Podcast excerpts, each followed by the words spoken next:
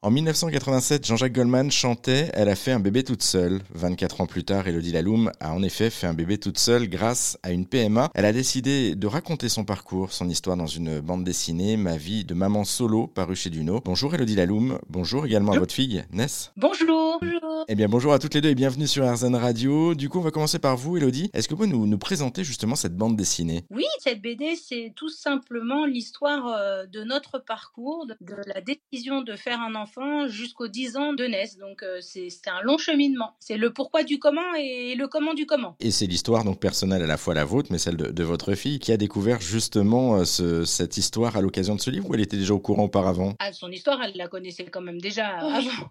D'accord, donc effectivement, il n'y avait pas de, découverte. Ness, vous en pensez quoi justement de, ce livre, de cette euh, bande dessinée? Eh bien, j'en suis très fière. C'est pas tous les enfants qui ont une BD sur leur vie. Et j'ai l'impression d'être une star un peu.